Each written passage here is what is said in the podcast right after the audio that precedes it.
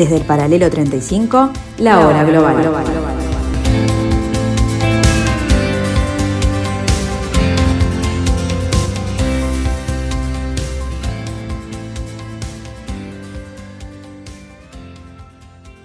Muy buenas tardes, bienvenidos. Bienvenidos a este martes 12 de octubre del año 2021.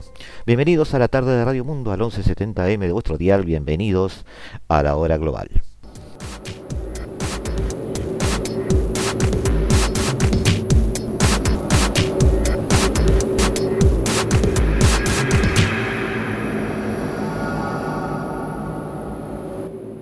Hoy iniciaremos un largo viaje que quizás nos va a llevar dos o tres programas. Eh, intentaremos entender hacia desde adentro, por lo menos, las líneas principales o las ligaciones principales entre esta sociedad de naciones que tanto nos va a ocupar en el futuro. El delicado equilibrio, si es que alguna vez lo hubo, del escenario asiático, ha sufrido en la última década una transformación y una propensión al caos y a la incertidumbre. Todo ello de la mano de un ascenso llamativo del protagonismo chino. Una potencia emergente desde hace décadas, pero hoy, como el sol cada mañana, se yergue en el horizonte político mundial como el mayor poder económico de la historia. Claro, esta es una visión exclusivamente economicista, y me hago cargo. Y deja un poco atrás conceptos políticos, sociales y de desarrollo, donde también China avanza, aún no en los mejores lugares, pero ya en el podio en varios de esos casos. Tal crecimiento ha supuesto un peligro en todos los aspectos mencionados para todas las naciones circundantes y vecinas, pero además para Estados Unidos, potencia central que tiene presencia en el área a través de socios tanto históricos como económicos. Más que centrarnos en China, tomaremos esta coyuntura para empezar a analizar la sociedad de naciones asiáticas, de la mano de una licenciada en Relaciones Internacionales, eh, Carolina García Durán, que nos va a tratar de eh, llevar vía una modalidad eh, coloquial, dialogada, por algunos aspectos importantes para entender Asia. El gobierno estadounidense avanza sus fichas en la región Indo-Pacífico. El presidente Joe Biden recibió el viernes a los primeros ministros de India, Japón y Australia en busca de revivir el diálogo de seguridad cuatrilateral y contener la creciente influencia china. El también llamado Quad fue esbozado después del devastador tsunami de 2004 y formalizado en 2007, pero ha estado inactivo durante mucho tiempo. La semana pasada, Estados Unidos anunció la espectacular alianza militar AUKUS con Australia y Reino Unido, que aseguraron será complementaria a otras iniciativas regionales. No hay parte del mundo que sea más dinámica que el Indo-Pacífico en este momento una región que tiene oportunidades extraordinarias, amplia diversidad, gran riqueza, pero muchos desafíos que deben superarse. Junto al primer ministro indio Narendra Modi en la oficina oval, Biden describió el programa multilateral. Nuestra iniciativa de vacunas está en camino de producir mil millones de dosis adicionales en India para impulsar el suministro mundial. Estamos tomando medidas sobre el cambio climático con una nueva asociación hacia la exportación de cero emisiones. Y hoy también estamos lanzando una nueva beca Quad para estudiantes de cada uno de nuestros países Quad para obtener títulos avanzados en los principales programas STEM aquí en los Estados Unidos.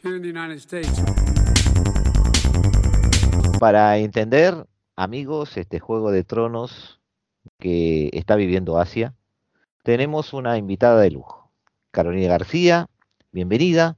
Estás en Osaka, estás viviendo en Japón, estás estudiando, estás viviendo. Cuéntanos. Hola Gustavo, ¿cómo estás? Eh, bien, eh, bueno, yo estoy estudiando eh, en Osaka. Eh, estoy viviendo acá desde el 2019. Eh, estoy viviendo con mi esposo. Y por ahora estoy haciendo dos másters online, que es lo que me ha permitido la pandemia. Este, lo bueno de hacer las cosas a distancia. Tú ya eres licenciada en Relaciones Internacionales. Exacto, de, de UDELAR. Ah, muy bien. Y eso es por ahora. Estás haciendo dos másters. Dos másters, uno, sí, estoy, bueno, eh, de hecho uno es en especialización de estudios chinos de la Universidad de La Plata, eso fue este año, a principios de este año, y otro en España, eh, de la Universidad Europea del Atlántico, a distancia sobre negocios con China y Asia Pacífico. O sea, te Eh. estás especializando en temas que no vamos a tener más remedio que seguir llamándote. ¿Desde, desde, desde cuándo haces- estás allí en Japón? Mira, permanentemente desde el 2019, pero vine por primera vez en el 2015 a hacer, este, estaba como estudiante extranjera de acá. Era un programa de un año y, y bueno, bueno, terminó, o sea, es- simplemente era un programa cultural de, de grado. Y bueno, fue ahí que, bueno, sobre terminando el, el- el intercambio, fue ahí que conocí a mi esposo, era un compañero de clase, siempre era un amigo. Ajá. Y este, y bueno, seguimos en contacto. Yo me volví a Uruguay en el 2016, pero seguíamos todos los días en contacto.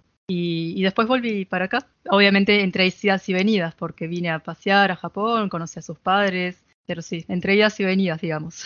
Está bien. Pero allí armaste tu hogar. Estás allí para Sí. quedarte. Sí, ese es el plan, sí, sí, exacto. Bueno, mi esposo está trabajando este, en la empresa familiar, este, tienen una compañía. Eh, bueno, también tengo planes de estudiar a futuro aquí en, en, en Japón. Eh, me gustaría hacer una, eh, una maestría en relaciones internacionales, que esa siempre fue mi meta, y a ver si, si uno se engancha y hace el doctorado y sigue. Pero sí, sin duda, me gustaría que especializarme en temas de, de geopolítica aquí en Asia, sí. Bueno, es muy interesante. Además, estás en el lugar adecuado, en el momento adecuado, según algunos analistas.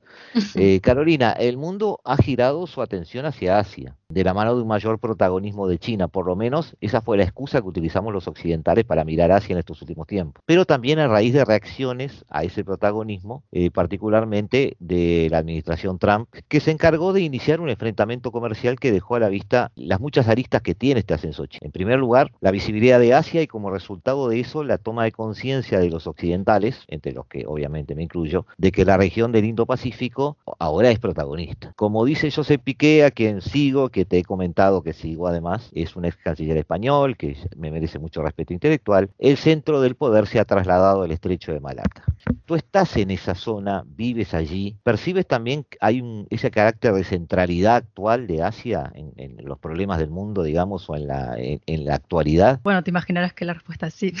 Sin lugar a dudas, es como bien eh, los podemos ver y como muchos eh, expertos señalan, el análisis geopolítico de Asia-Pacífico, eh, desde por lo menos los años fines de los 90, sin duda que, que- hay, un, hay una centralidad en Asia, de- de- se volcó sin duda eh, la atención del mundo. Según los expertos, los analistas, y, Ajá. y- y también estoy de acuerdo con esa postura, la entrada de China a la OMC, a la Organización Mundial de Comercio, Sí. eh, y su ascenso económico a partir de ahí es algo que no pasa desapercibido, ¿verdad? Eh, Esa lo- expansión económica es parte de, de- de la razón de la atención. Sin duda, sí. Y de hecho, esto hablando en- acá en Japón, ahí es donde se empezaron a dar cuenta de que China le estaba pasando por encima a Japón, porque Japón siempre se había acostumbrado a ser el número dos, ¿verdad? Estamos hablando de los Ah. años 80, de Sí, los, sí, bueno, sí, de antes. la segunda de- economía del mundo, sí, sí. Exacto. Bueno, eh, pasó a Los ser números la avalaban, ¿no? Estamos de acuerdo. Exacto. O sea, el rendimiento era muy bueno. Ujú.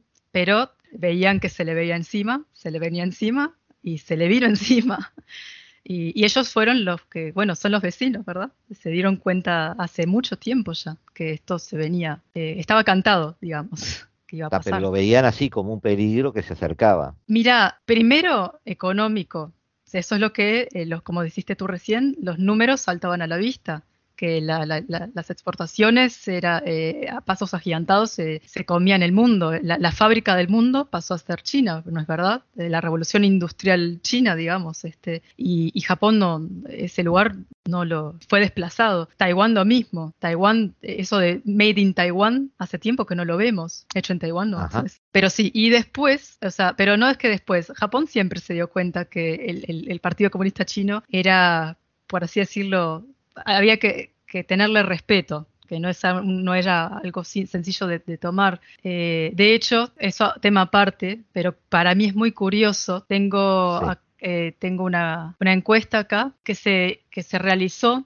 acerca de la, o sea, la, qué- eh, la opinión pública, qué opinión tenía sobre eh, China. Y La resulta... opinión pública estamos hablando de japonesa, ¿no? No, no, no, mundial, mundial, por país. Ah, ah, Es ah, una encuesta sí. por país, exacto. Y resulta que Japón fue el que peor eh, puntuó en opinión pública respecto al eh, a, China. O sea, al gobierno chino, por supuesto. No es que acá estamos hablando de los civiles. Pero Japón desde siempre tiene, ha tenido una mala imagen de China. no, no tiene nada que ver con, con ese del pasado, y, pero el tema de, de, a ver, estamos hablando de un país democrático en, en Asia eh, Sí. y, y- y de corte más neoliberal, este, producto de, de- de- de la constitución del 45 y nacido de, de MacArthur, de, de- de la ocupación sí, sí. americana. Sí, y esa especie de reconversión cultural que hicieron después de la guerra. Exactamente. Entonces, por, con- por, por contraste, agua y aceite, enfrente tienen al vecino comunista. Y yo Claro. creo que en parte esa, esa encuesta demuestra eso. Me- fue, fue un dato curioso que, que lo vi, pero no me, no me sorprendió en parte, simplemente lo confirmó. No, además, además nos dice mucho de Japón en cuanto a que no es un país entonces que esté muy afín a tener un espíritu colaborativo con China hoy, sino que lo ve como un adversario. Por eso que tú decías, es decir, ese peligro económico que se les vino encima y una mala opinión del país en general. Exacto. ¿O estoy interpretando mal? No, no, es, es correcto, es correcto. De hecho, eh, el desplaza- eh, es más, eh, incluso hay, un, hay, una, hay una ruptura que, que los japoneses eh, lo, lo- lo tienen muy presente. O sea, nosotros en, en Occidente nos dimos cuenta años después, ya después del 2015 en adelante, o sea, de, de- de la segunda etapa de- del 2010, de 2015, o sea, desde la asunción de Xi Jinping, te lo quiero decir. Hay una, una- hay una, una quiebre importantísimo desde Xi Jinping para atrás y para adelante, que los japoneses se dieron cuenta. Ese, esa China asertiva, más un poco más de corte agresivo, podría decirse, eso lo notaron. Pero, eh, como te decía eh, hace un ratito, los japoneses, o, o bien podría decirte, bueno, eh, Asia, por así decirlo, eh, la opinión pública también, se dio cuenta de esa política de Xi Jinping que pasó a ser de más, no, no sé si estoy segura de decir mano dura, no sé si me animo. Sí, esa- eh, esto que me estás diciendo me está haciendo acordar una frase de Deng Xiaoping que decía que nosotros debemos eh, armarnos, debemos crecer, debemos desarrollarnos, debemos ir por más y terminaba diciendo, pero que no se note. Ajá, Y, y yo creo que esto que me decís es que a los occidentales nos estamos dando cuenta que hubo un momento al partir del cual se empezó a notar. Y quizás fuera eso, quizás fuera con Xi Jinping. claro, claro. De hecho, bueno, da para muchos programas en No, adelante. no, no, obviamente, pero obviamente, sin, estamos sin duda, la pol- este. Claro, la política de Xi Jinping eh, ha sido completamente distinta, incluso para los propios chinos, que, que cada vez se está endureciendo y eso se, se está haciendo notar. Y se está haciendo notar en Asia, además, como tú me decías. Claro, No claro. solo en Japón. Ahí está. No, no, sí, Eh, yo quería, además de la atención obvia hacia China, eh, los análisis inmediatamente se enfocan también hacia los demás, es decir, porque China vive en un vecindario. Eh. Los que podrían ser objeto de su influencia, los que podrían ser adversarios comerciales. eh, Japón ya vimos que no tiene mucha empatía, por lo que has dicho con China.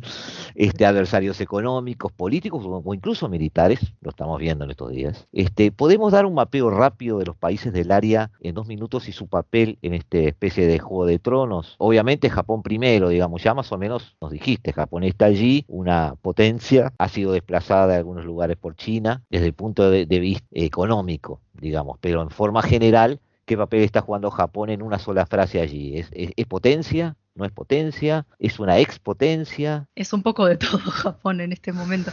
Pero eh, sin duda, eh, primero empiezo por, por primero lo primero. Eh, Japón está en varias, eh, hay que acordarse que eh, geopolíticamente y territorialmente está en disputa con varios países, algunos dormidos, algunos eh, latentes. El que está latente es que, el que la disputa territorial que tiene con, con China por las islas Senkaku, probablemente eso sí lo hemos hablado, o sea, se han oído hablar, perdón, en, en Occidente, y que las Dayu, Taiyu en chino, y las, en las aguas territoriales de, de Japón han sido invadidas. Es- Eso China no lo dice, pero sí. Las, las islas están controladas por Japón. Por supuesto que China las reclama. Es un eh, punto pesquero muy importante y tiene también minerales y, y algunos este, recursos naturales. Pero bueno, eh, China, eh, los barcos pesqueros y la Guardia Costera China ha, ha invadido esa zona y las- la Guardia Costera japonesa ha tenido mucho trabajo en estas últimas, en estos últimos años. Iba a decir semanas, pero en realidad no. Las noticias han salido semana a semana, pero esto viene desde hace años. Así que sí, es, es un tema que, que está, que está latente, eh, sea porque las naves pesqueras, eh, perdón, este, los barcos pesqueros eh, chinos están en la zona territorial japonesa, pero también la Guardia Costera está metiendo, de China está metiendo mucha presión. Ha sido bastante agresivo eh, la forma que tienen los chinos de, mostrarse. Los ataques de, naves chinas han sido no solo a Japón y a la Senkaku, sino a todos los países del sudeste asiático de pertenecientes a la ASEAN. Taiwán, eh, eh, bueno, eh, Singapur, Vietnam, Indonesia, Malasia. Y, bueno, todos los países del sudeste asiático no tienen buena, podrán ser buenos socios comerciales, pero tienen mucho problema en este instante porque la, Guardia Costera China y las naves de, pesca china, entonces no es solo Japón, es todo el sudeste asiático. Ah, todo el sudeste asiático. Entonces, China, en estas últimas semanas, no sé si tuviste, la oportunidad de verlo, Gustavo, eh, hay un, hubo un pacto de Vietnam con Japón de colaboración eh, de defensa. En abril, eh, hace poco, un buque marítimo chino embistió y hundió un barco pesquero vietnamita en el mar de, sur, en el mar de China meridional. En junio, otro barco marítimo chino embistió y hundió otro barco pesquero vietnamita allí. Es constante. Entonces los países del sudeste asiático no están contentos con China tampoco. entonces ya tenemos a Japón, me acabas de mencionar a Vietnam, que está jugando entonces un papel allí en el sudeste asiático, también como una especie de pseudo adversario militar, aunque tiene relaciones económicas con China. Lo que nos queda ahora entonces es seguir recorriendo otros países y bueno, para eso este, esperamos un segundito. Ya volvemos amigos, eh, en unos instantes estamos nuevamente con ustedes y seguimos aquí en la tarde de Radio Mundo en la hora global con Carolina García Durán.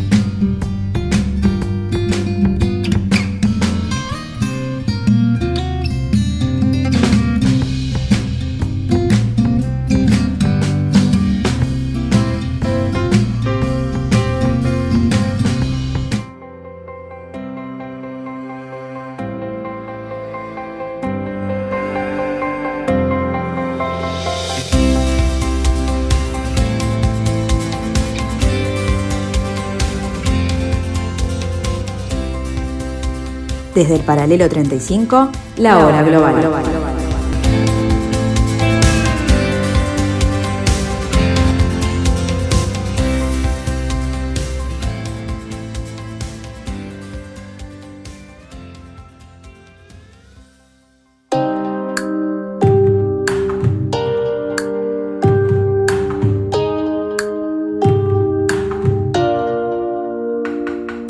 夜の街迷いしけカレーの乱歩どこから来たのよみすぼらしいねねえうちにおいで温めてあげるよ今までよく頑張ったよねここらで休んでみませんかゆっくり話をしませんか Seguimos con Carolina García desde Osaka, Carolina García Durán, tratando de analizar el vecindario asiático eh, que tiene a China como emergente en los últimos tiempos para después empezar a profundizar en programas que vienen eh, las realidades de los países de allí, del área.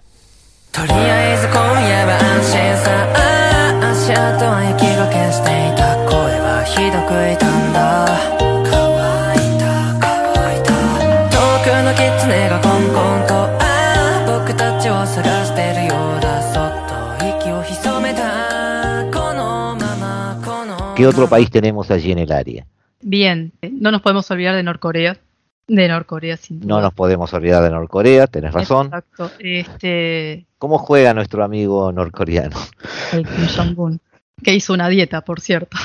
La relación, bueno, para empezar, la relación china y norcoreana, eh, norcoreana perdón, ha sido en general de, amistad, este, por, eh, clara, claro, eh, ideológicamente pensando. Sí, sí, sí, son afines. Son afines, exacto aunque a veces vieron eh, se vieron tensas esas relaciones en los últimos años, debido al problema nuclear de Norcorea. A menudo China se considera el, aliado más cercano. Bueno, tienen un tratado de cooperación y ayuda mutua, un con la tratado de defensa, eso hay que tenerlo presente, porque probablemente a veces nos olvidamos. El tema es que del otro lado de la frontera está Corea del Sur. Exacto. Paralelo 38. Paralelo 38 que no tiene el perfil de Corea del Norte. Si bien Corea del Sur ha jugado un papel un poco más mediador entre China y Estados Unidos, eh, no debemos olvidar que es un país democrático, liberal, y de hecho, eh, digamos que eh, es de los países que conforman el cordón de las democracias en Asia. tiene una, una, guerra latente con Norcorea, una guerra que aún está en stand-by, está en pausa. De hecho, se puede ver que Corea del Sur es de los pocos países que tiene servicio militar obligatorio para los varones. Y eh, con China mantiene una relación económica muy importante, que es de hecho es el mayor importador de productos chinos, y pero mantiene su posición firme junto a las democracias liberales en Asia. No es Eh, parte aquí- del Quad, pero se busca, se busca eso, o por lo menos cooperación, ejercicios eh, militares, cooperación de defe- en defensa. ¿Qué más tenemos en el área? El otro gran actor eh, del Sí. Indo-Pacífico, Taiwán, eh, también se ha robado mucha cámara en estos últimos tiempos. De hecho, en la última semana, hace dos semanas más tardar, en, la- en el discurso de los 100 años de- del Partido Comunista, eh, Xi Jinping ya estaba diciendo que la- hay que resolver la cuestión Taiwán y devolver la, la- la- la isla a la familia china, traerla de vuelta. Ese objetivo se espera, según analistas, que se cumpla para el 2049, que sería el, el 100 aniversario de la República Popular China. Sí, claramente es su primer objetivo, ¿no? eso, exactamente. Eh, bueno, Taiwán ha eh, incrementado su, arsenal militar, sus misiles antibalísticos, sus fuerzas aéreas, su fuerza marítima. Ha buscado el apoyo de, sus vecinos y de Estados Unidos, por supuesto. Estamos, en eso. Pero, y bueno, lo, último que pasó la semana pasada fue que aviones de caza, aviones caza chinos han, invadido el espacio aéreo eh, taiwanés. Eh, las últimas semanas han eh, aviones chinos cazas, han invadido el espacio aéreo taiwanés sucesivamente. Este, sin duda que ha sido visto como una, una intrusión este, muy agresiva de parte de China. Del mensaje que dio Xi Jinping, o sea, el Partido Comunista fue muy importante. Seguimos, Carolina. ¿Qué más tenemos? Bueno, tenemos a India, Importantísimo para mí. sin Pero duda. Mis, mis ojos son occidentales. No sé si estoy, si estoy, si estás de acuerdo. Bueno, Es el eh, cuarto o quinto ejército del mundo, creo. De- después te lo confirmo, pero hay una lista y, y de la lista de los primeros, el top 10 de las Sí. de las potencias militares, eh, la mayoría son todos asiáticos, todos. Eh, bien, eh, India eh, tiene problemas de, de frontera con China, incluso ha llegado a, a conflicto armado, dejando varios, eh, baj- varias bajas, varios muertos. Eso no hay que olvidarlo. Eso fue en el 2020 también. Y eh, eh, India buscó eh, alianza en el Quad, es parte del Quad, junto a Japón, Australia y Estados Unidos. India también, ha- además de ser, eh, bueno, un vasto territorio, también ha, expandido su, su músculo, como bien decís tú, sobre las aguas del, del Indo-Pacífico.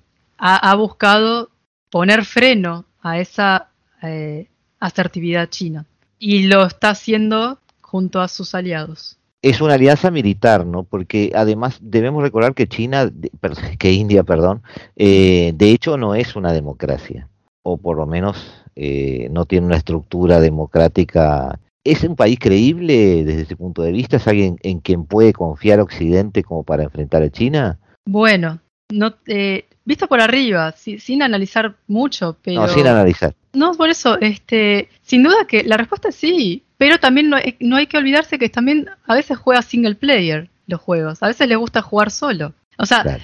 eh, no hay que olvidarse que, que India tiene también su eh, compite económicamente con los de- con, con, bueno con, con China ni hablar, pero también en estos últimos años ha, ha hecho mucha inversión económica, sobre todo en el área tecnológica. Ah, De hecho es una potencia de, te- de las tecnologías, de la tecnología, pero también por, los problemas que tiene con China en la frontera y el- la expansión que, militar y económica de China, ha necesitado ejercer su músculo militar y de en defensa. Pero no creo que tenga buenos miramientos a una, de repente, un apoyo militar estadounidense en su frontera o una injerencia de ese estilo, no por ahora por lo menos.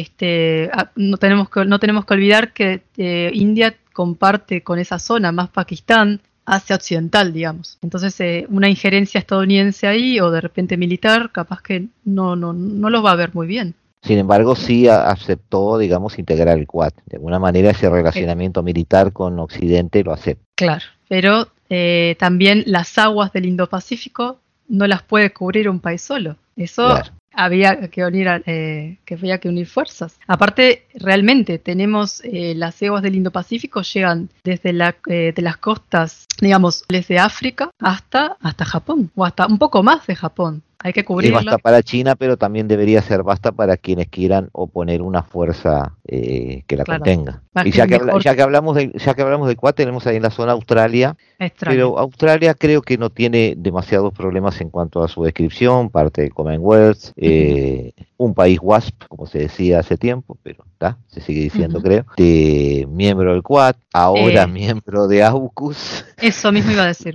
exactamente. dio bastante que hablar en este tiempo, ¿no?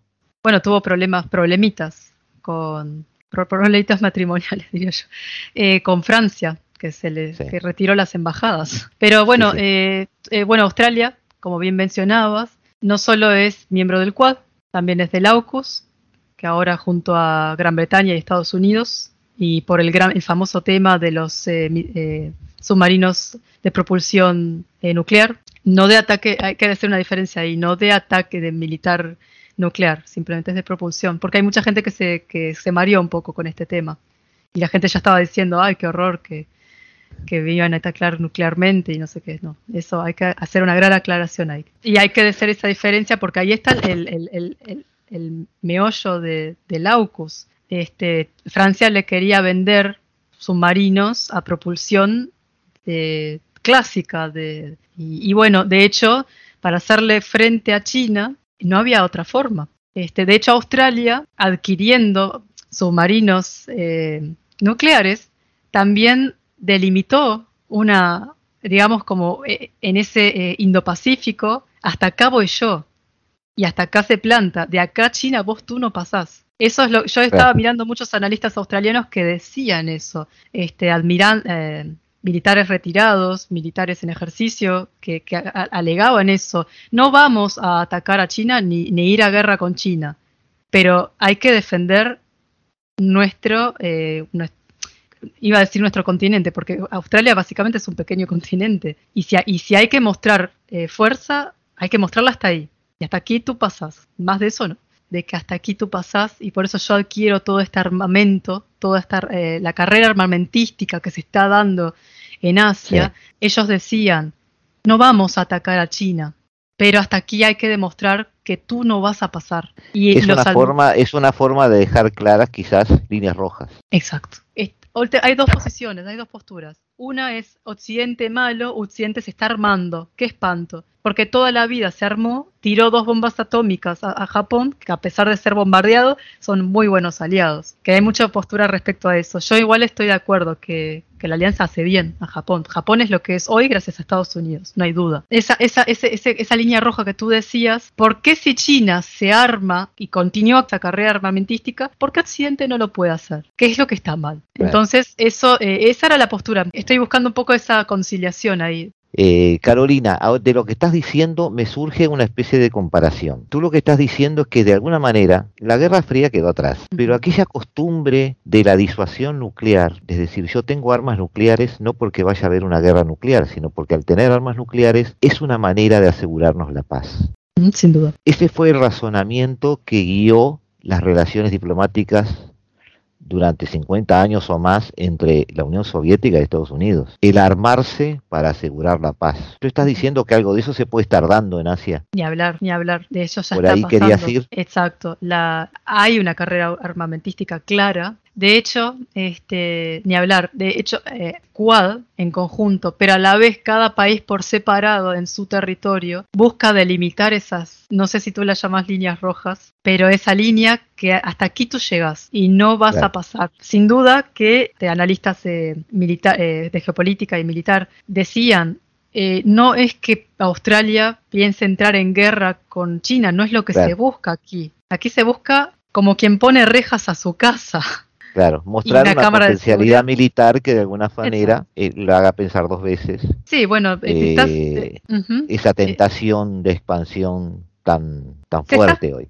No solo te estás protegiendo, te estás cuidando, pero también estás mostrando tu, eh, claro, tu poderío. Tu, poderío. militar, sin duda. Y bueno, eh, el AUKUS fue en base a eso, la diferencia entre un submarino de proporción nuclear a uno de propulsión eh, fósil. Sí, clásica podríamos decir. Es bastante, es bastante significativa a la, a la hora de, de ejercer el poder en algún momento, si es que fuera necesario, o defender también, porque la defensa, por más que no haya ataque armado, defender ya es una acción. Sí, es cierto. Eh, por, por, eso, defenderse es, es, por contraparte de, inacción. De eso se trata eh, el, arte de la guerra también. La defensa también es importante, por más que tú no ataques, o no haya acción tampoco, no, no haya choque de, fuerzas. Por lo menos no fuerzas duras, en la eh, como decía No, no, no, lo entendí. Lo entendí, lo entendí. Eh, siguiendo el paneo de países, eh, nos queda Singapur. Gran eh, potencia económica, ni hablar. Sí, es cierto. Sí lo es. de hecho, no, no, es una democracia, es una dictadura. Es una dictadura un poco atípica porque, según algunos analistas, este, esto lo estoy diciendo un poco de memoria ahora, pero según algunos analistas este, occidentales, ¿no? Muestra un poder judicial muy eficiente, muy potente, muestra un equilibrio de poderes interesante. Es tomado por algunos como, como ejemplo, pero no es de hecho una democracia. Bueno, de hecho, es, es eh, Singapur está jugando un poco a los dos bandos. Eso es lo que estaba poniéndome. Sí, eso es un tema interesante, porque podemos decir que el modelo de Singapur de relaciones eh, con China, ellos apuestan a, la igualdad de relaciones, eh, tanto económicas como, bueno, no, te voy a decir militar, porque Singapur no tiene pensado salir de, igual manera que como los países del Quad. Eh, solamente voy a decir esto, para que quede bien claro, que ningún Estado miembro de la ASEAN quiere tener que elegir entre China y Estados Unidos. Eso como, como base. De ahí que en estos últimos tiempos ese equilibrio se está volviendo cada vez más difícil de lograr. Recordemos que la ASEAN es la Asociación de Naciones del Sudeste Asiático, es decir, es una alianza. Perdón, es verdad, está bueno. De tipo económico, es una especie de foro, digamos, no, solo para lo, lo anotaba para que siguieras de largo, digo, no, no hay problema. y, eh, y no quieren tener que decir, me decías, elegir entre uno y otro. Exacto. Este, según eh, un almirante retirado de la Marina de los Estados Unidos, Singapur camina por una cuerda floja cada vez más precaria entre las dos grandes potencias. O sea, tener que elegir eh, entre las dos superpotencias, eh, tanto económica como militar, es una decisión que no la quiere tomar nadie. la estrategia de Washington del Indo-Pacífico libre y abierto, con los principios de libertad de navegación, respeto del derecho internacional, y seguridad marítima, sería teóricamente bien recibida por una potencia comercial como Singapur. Se está esperando que, eh, se espera, perdón, que en algún futuro eh, Washington quiere traer a Singapur a su, a su bando, digamos.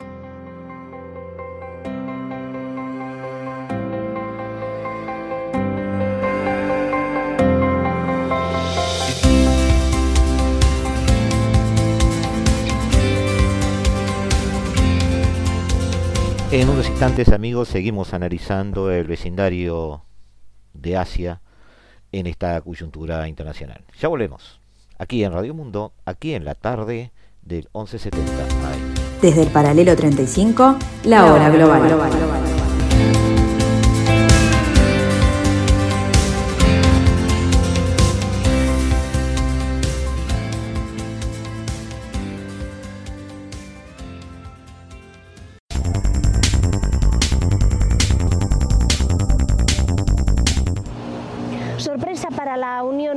Tras el pacto alcanzado entre Estados Unidos, Australia y Reino Unido, este acuerdo de defensa para hacer frente a China. Se trata de un acuerdo con unas negociaciones de las que la Comisión Europea no tenía ningún tipo de conocimiento, según ha reconocido hoy, justamente cuando son tres aliados clave en las relaciones exteriores de la Unión Europea. Además, se produce justo cuando hoy el jefe de la diplomacia europea, Josep Borrell, ha presentado la nueva estrategia del bloque de cara a la región Indo-Pacífica, una región muy importante que justamente lo que busca es contrarrestar la influencia de China en esta zona a través de mayores pactos comerciales y también mayores inversiones. En todo caso, esta, este acuerdo ha sido una sorpresa, tampoco se ha podido mm, esconder el malestar que ha provocado.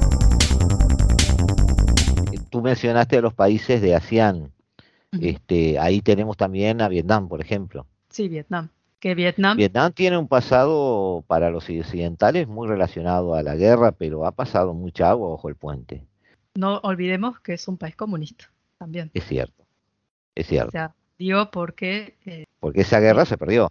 Pero ha sido, eh, eh perdón, eh, Vietnam ha, ha, sabido mantener las buenas relaciones diplomáticas con, sus, con los países, este, tanto vecinos como con, con Estados Unidos. Me recuerdo cuando durante el, el, mandato de Obama, Obama ha hecho visitas diplomáticas a, a, los países de ASEAN, entre ellos Vietnam.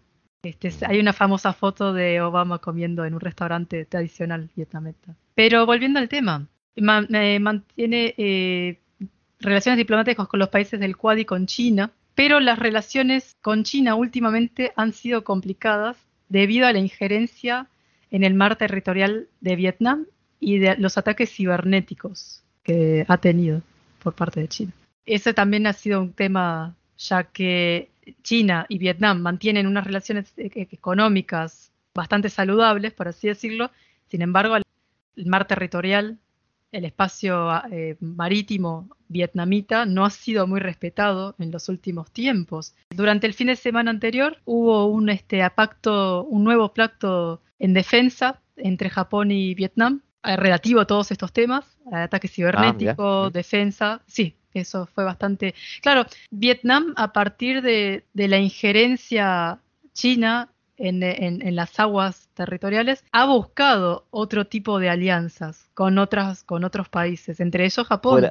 Fuera, de la burbuja comunista. Exactamente. Exactamente. Bueno, eso es, eso es muy interesante. Es interesante lo que se está dando. O sea, a ver, no por. Es interesante ver que no por tener una ideología en común seamos amigos en otros ámbitos. Este, y se está dando. Sí, sí, sí, sí. Además eh, eso me da la pauta de que la amenaza china no es una amenaza ideológica. No, para nada. Y eso es, es, algo interesante que se están dando, eh, eh, en, bueno, en, el seno de Asia. Este, bueno, de hecho quería decir a propósito que es bueno tenerlo en cuenta. como dato, en abril un buque marítimo chino embistió y hundió un barco pesquero vietnamita en el mar de China Meridional. Y después en junio, otro barco marítimo chino embistió y hundió otro barco pesquero vietnamita. Eso fue en el 2020, no hace tanto. Claro.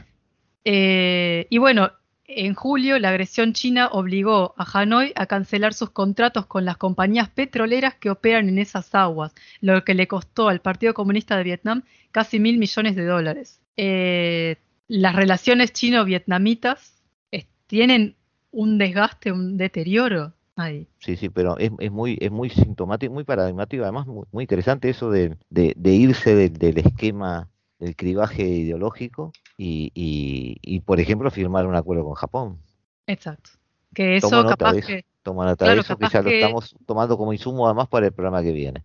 Me gustó, me gustó. Es, muy, lindo para profundizar, pero sin duda que está... Muy interesante, sí. este, y después tenemos... Esto era impensable hace unos años.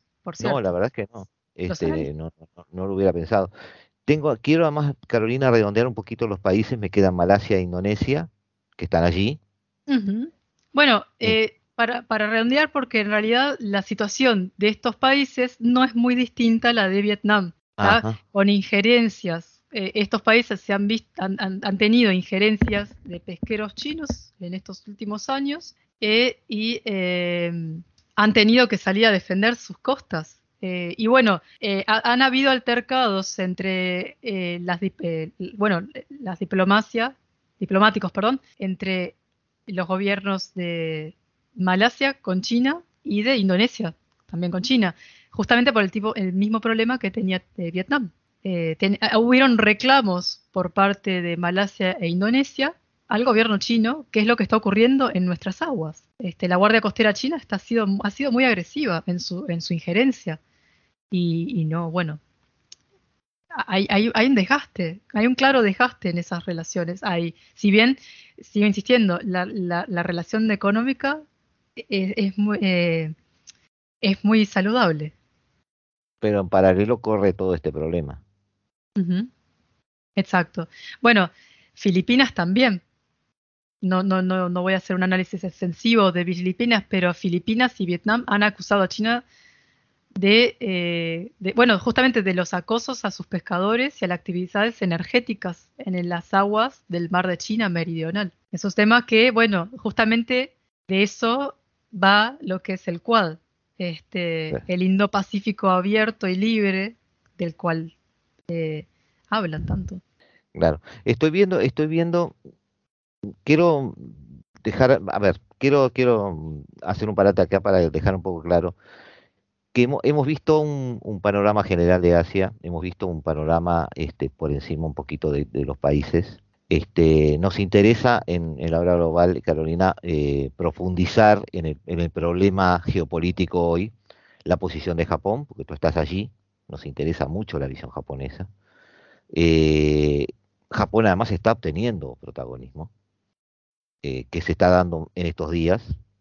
Debemos confesar además que habíamos eh, pautado esta nota contigo desde hace bastante tiempo, antes que sucedieran estas cosas, así que nos viene muy bien poder analizarla ahora tú que estás allí. quisiera redondear un poquito este programa y ya comprometerte para seguir en el próximo programa analizando sí la posición de Japón, la relación de Japón con China, el, los, los distintos escenarios geopolíticos que pueden darse en el área en, un, en otro programa. Pero hoy me gustaría redondear un poquito tu, tu visión sobre eh, la situación en general. Por lo que has estado describiendo, China es una especie de piedra en el zapato para un montón de naciones. Es decir, hemos mencionado muchos de los protagonistas que están allí. Yo creo que no le hemos dedicado un minuto a Pakistán, pero está allí este, quizás pueda tener los mismos problemas o no. no hay una presencia rusa aparentemente en el área, muy relevante, por lo menos jugando. ¿Cómo, cómo, cómo, cómo ves la situación? Es decir, ¿son todos contra China? Em, ¿Se puede ver así hoy? Vamos país por país en análisis y todos los países están en la vereda de enfrente.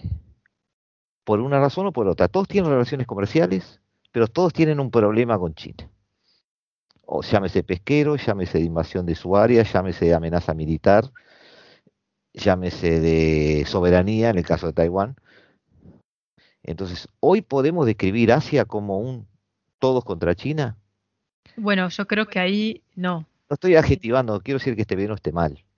No, no, sin duda. Igual creo que me parece que no es así. Eh, te das cuenta que eh, ya no estamos en ese siglo XX de bloques ideológicos. Estamos viviendo otra era en donde la ideología eh, ya es un tema, por así decirlo, secundario y las relaciones económicas han pasado a ser lo importante ahora. Este, ahora estamos todos comerciando con China y nadie se... bueno, han salido sin duda por el tema de, de los campos de reeducación, entre comillas, si es que de, los uigures, de la de la represión en, China, eh, ideológica, los presos políticos, todo lo que quieras, pero nadie deja de comerciar con China. Y además, que bueno, daría para un programa entero sobre Taiwán, sin dudas, eh, el hecho de que eh, China ha aislado a Taiwán también de, tener esos amigos en el mundo y, defenderse. Pero no veo a todo el mundo contra China, no ahora, porque claramente China no, por, lo menos por ahora, eh, si bien han habido agresiones claras hacia Taiwán, ataque armado no ha habido. Ha habido un ataque armado en la frontera con India, pero fue lo, se lo ve como algo local, un, conflicto armado con 20 fallecidos y por ahí, pero local. No, no fue una cosa que, bueno, ataque armado y al estilo Primera Guerra, no, no, no fue una escalada militar. exacto, exacto. Entonces, no es un todos contra China, por lo menos no militar, eso es como económicamente tenemos buenas relaciones, pero tenemos nuestras diferencias en otras áreas. Entonces, ¿cómo, cómo podemos hacer ese balance?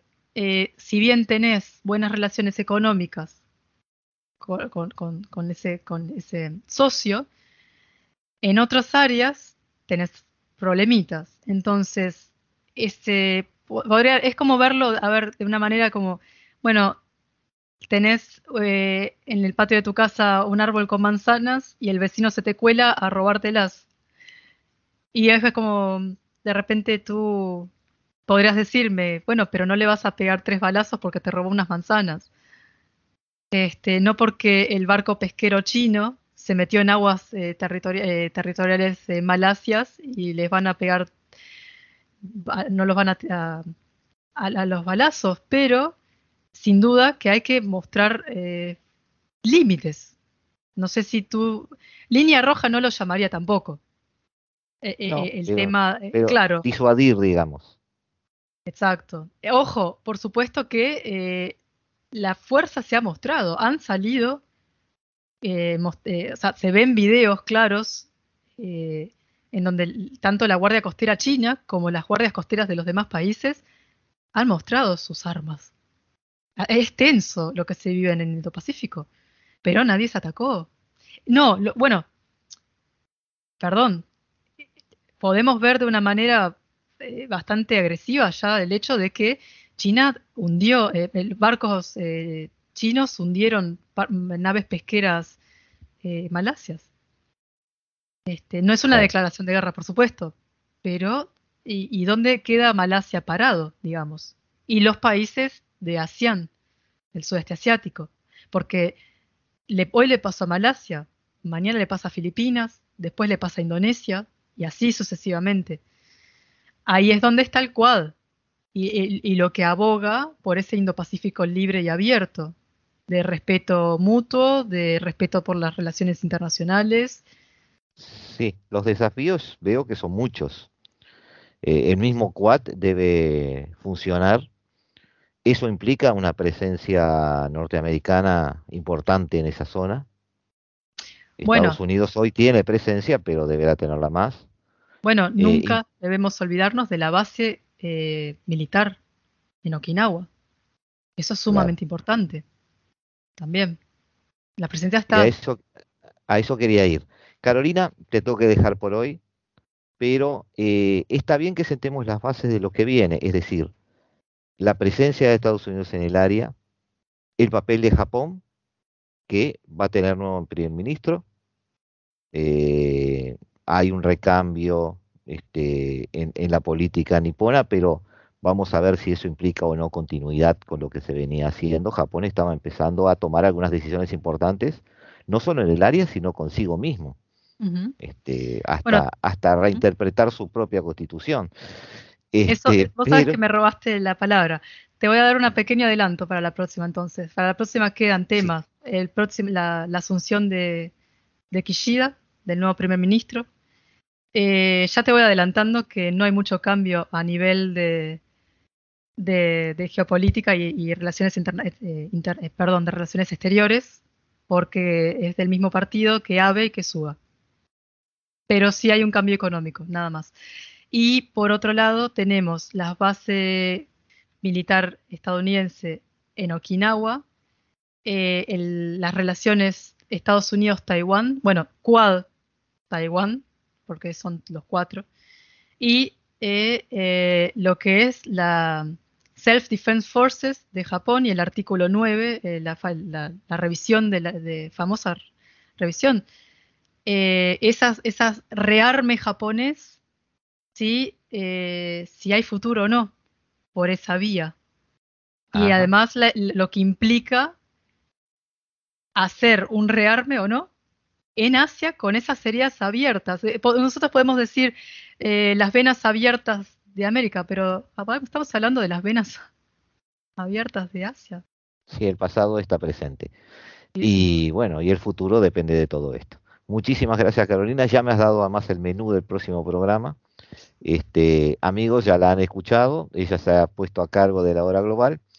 Este, y bueno, en el próximo programa profundizaremos entonces en lo que Carolina ha decidido que vamos a hacer, que es la presencia norteamericana allí en Japón, los acuerdos militares de último momento, eh, las tomas de decisiones dentro de Japón y con el área, este, ya no pensando tanto en China, sino hablando un poquito más de Japón. Y Taiwán. Eh, y, el querido y Taiwán, que es un tema muy relevante porque es la piedra de toque de la, política exterior china también. Eh, Carolina, muchísimas gracias. Un gran beso, cuídate mucho y bueno, muchísimas gracias a ti, Gustavo. Charlando del programa que viene. Nos, vemos próximamente. Hacemos eso. Dale, chao.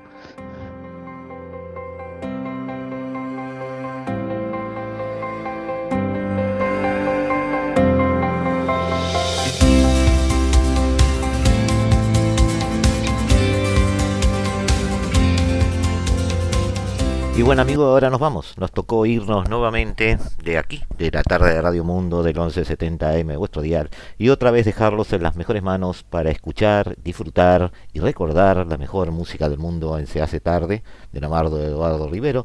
Y de parte nuestra, seguimos viendo hacia desde adentro, ahora centrándonos en Japón y Taiwán, ya a partir de este jueves, con la presencia que vale oro de Carolina García Durán, que desde Osaka nos da un informe, un análisis, eh, sus sensaciones sobre el Indo-Pacífico y la realidad histórica que está viviendo. Con ustedes nos volvemos a escuchar entonces el jueves, como cada martes y cada jueves, a las 15 horas aquí, tratando de ver, como siempre, este nuevo desorden mundial. Desde el paralelo 35, la hora global.